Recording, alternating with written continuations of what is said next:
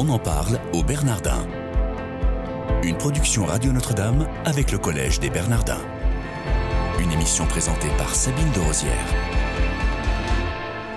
Bonjour à tous, soyez les bienvenus. On en parle au Bernardin, c'est sur l'architecture cistercienne du collège que nous allons vous accompagner ce matin. Nous avons le plaisir de retrouver pour en parler Michel Lévendy. Bonjour monsieur. Bonjour. Merci d'être avec nous. Vous êtes architecte et guide ici au collège des Bernardins que vous connaissez de fond en comble. Donc une architecture inspirée de l'ordre de Cîteaux au Bernardin. Quelles sont les caractéristiques de l'art cistercien, Michel Lévendy Eh bien, l'art cistercien c'est déjà l'image de la perfection divine. C'est la vision du ciel et de la terre. C'est le silence, c'est la lumière, c'est les matériaux qui sont choisis avec soin, et c'est surtout la beauté et la pureté de la pierre. Est-ce qu'il y a un plan spécifique aux cisterciens sur leurs abbayes? Tout à fait. Il y a un plan spécifique et qu'on peut retrouver au collège à Paris, c'est-à-dire une orientation avec le bâtiment des moines, avec l'église qui a disparu et l'ensemble du carré monastique. Donc le carré monastique, pour qu'on se figure bien les choses, c'est le cloître. C'est le cloître, c'est le cloître, mais à ciel ouvert. Ici au Bernardin, nous n'avons jamais eu de cloître. C'était pas un monastère, ça n'a jamais été un monastère, c'est un collège. Quand même avec euh, une aura très importante, c'est une fondation de l'abbaye de Clairvaux. Et Clairvaux étant la quatrième fille de, Cîteaux. Et il faut dire une chose que, eh bien, le Collège des Bernardins est le seul édifice témoin de la naissance de l'université à Paris aujourd'hui, où de nombreux, eh bien, religieux sont venus de tout l'Occident étudier dans ce collège. Voilà, venant de toutes les abbayes et surtout à Clairvaux. Aujourd'hui, il n'y a pas de collège cistercien. Aujourd'hui, ce sont des, sont des monastères euh, qui forment leurs moniales ou leurs moines. Quelle était la nécessité à l'époque euh, de, de, créer un collège cistercien? Eh bien, la nécessité de créer un collège cistercien à Paris, ça a été surtout la concurrence qu'il y avait avec les dominicains et les franciscains il y avait déjà des cisterciens qui commençaient à aller étudier et enseigner, eh bien, chez eux, depuis 1235. Et le collège, il faut dire une chose, qui a été construit entre 1248 et 1260. Ça a été assez rapide quand même. Ici, au Bernardin, c'est gothique. Nous sommes en 1248, on est en pleine période rayonnante. Les voûtes d'ogive eh bien, c'est du gothique. C'est-à-dire l'époque où on construit à la même époque la Sainte-Chapelle.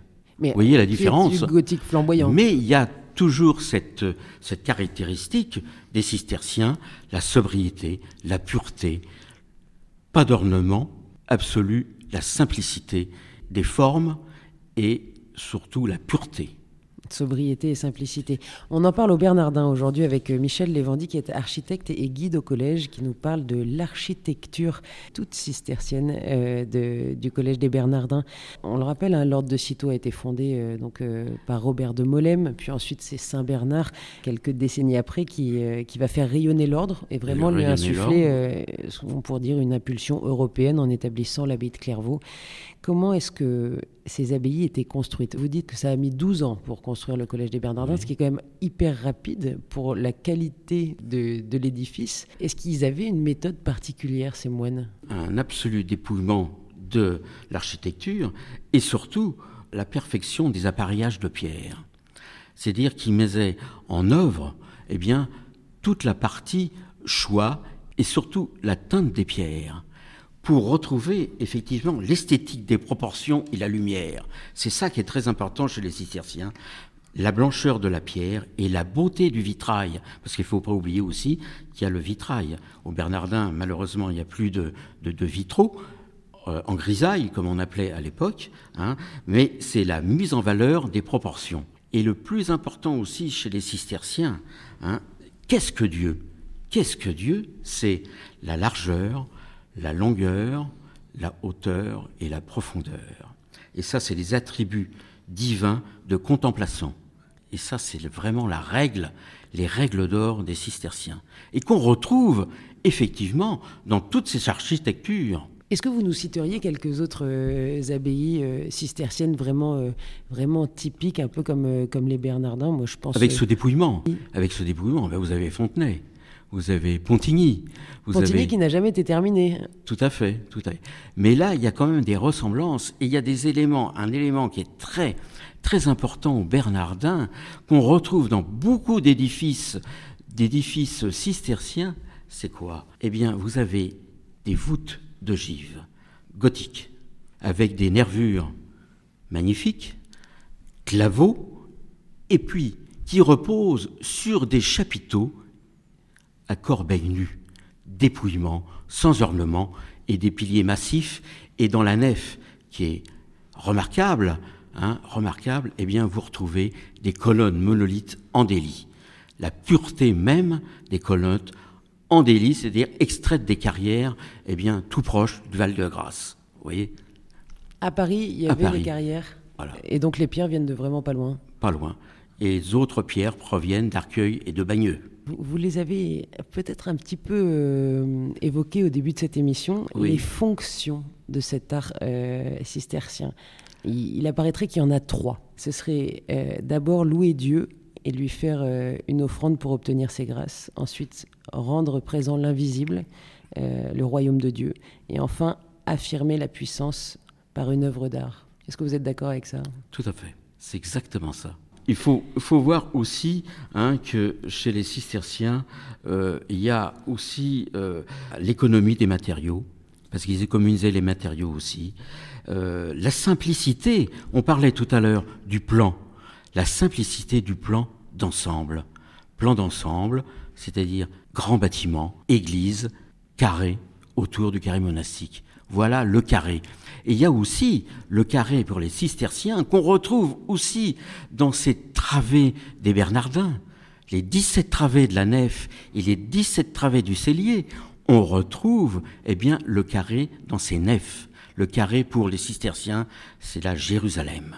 Et on retrouve tout ça chez les chez au Bernardin, au collège des Bernardins. Et on peut voir ça, euh, tout ce que vous évoquez, on peut le voir dans la reconstitution 3D faite par Dassault Systèmes. Tout à fait, que j'ai participé à cette euh, reconstitution 3D et, on, a insisté hein, beaucoup sur justement cet art cistercien. Et il y a aussi une beauté sur la façade. Hein. vous avez la façade qui est sur la façade rue de Poissy aujourd'hui, hein, eh bien, une façade assez lourde, assez massive, hein, austère, euh, rythmée toujours avec ses 17 travées de contrefort, hein, mais se terminant avec un toit médiéval, qui est un des plus grands toits de Paris, en tuiles plates, plus grand toit de Paris de plate de Paris, mais avec justement une harmonie et un rythme sur la façade et surtout une superposition architecturale entre la lucarne, la baie du premier étage, la baie ogivale et le soupirail. Ça fait une belle ordonnance architecturale cistercienne. Sur les murs pignons sud et nord, vous avez ces roses pantalobées à cinq lobes qui sont magnifiques et originales. Mais il, apparaît quand même que ces, sculptures sont assez rares. Euh, assez rares, oui. Malgré tout, dans Très peu de sculptures. Parce que pas de sculpture, car rien ne doit détourner la pensée de l'idée de Dieu. Tout à fait, tout à fait, c'est bien ça, oui. Mais au Bernardin, on a des sculptures. C'est surprenant. Et ça, vous les trouvez aujourd'hui encore, mais un peu effacées, dans la sacristie, dans la première travée, demi-travée, ouest et est, eh bien, vous retrouvez sur les culots et les consoles des voûtes d'ogives qu'il y a, eh bien, des personnages. alors ça, est-ce qu'on est sûr que du coup ça date de cette époque Eh bien, c'est du XIVe siècle. Donc ça date de cette époque.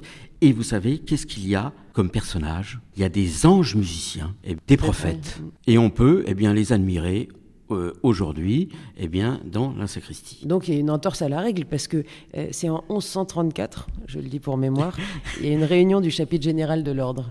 Et euh, là, Bernard de Clairvaux recommande la simplicité dans toutes les expressions de l'art Et à partir de ce moment-là, les cisterciens développent un art dépouillé, vous l'avez dit, et souvent monochrome. Je trouve ça assez étonnant quand même qu'il y ait euh, ces anges musiciens. C'est très surprenant de retrouver ces personnages. C'est un peu une entorse à la règle quand même. C'est un peu une entorse à la règle. Et est-ce que vous pouvez nous dire pourquoi toutes ces abbayes cisterciennes étaient souvent installées à proximité d'une rivière? D'une rivière. Eh bien ici aussi c'est pareil. Vous avez la Bièvre qui coule juste vous avez le canal de dérivation de la Bièvre qui vient de l'abbaye de Saint-Victor, qui a été eh bien, creusé par les chanoines de l'ordre de Saint-Augustin, un des chanoines réguliers de l'abbaye de Saint-Victor, hein, et qui traversait après eh bien, ce canal qui s'appelait le canal des Victorins, qui traverse pour alimenter le jardin et le moulin à blé, qui va dans la ville fortifiée, où l'on peut apercevoir ça dans le droit d aujourd'hui, et qui, vers le pignon sud, où il y avait la, cuisine et le réfectoire, et après, eh bien, il y avait ce canal de dérivation de la Bièvre. On retrouve encore l'eau chez les cisterciens. Merci Michel Lévendy d'être venu nous parler, nous faire vivre de l'intérieur le Collège des Bernardins. Une dernière précision. Une dernière précision. Quand on rentre dans la nef, je me dis toujours, c'est une vraie mélodie de pierre et de lumière comme souvent quand on rentre dans une abbaye cistercienne. Merci beaucoup, chers auditeurs. En tout cas, n'hésitez pas à venir au Collège des Bernardins si vous ne connaissez pas euh, déjà, mais en tout cas, c'est toujours une joie d'y revenir, même si on connaît un peu. Je vous souhaite à tous une excellente journée.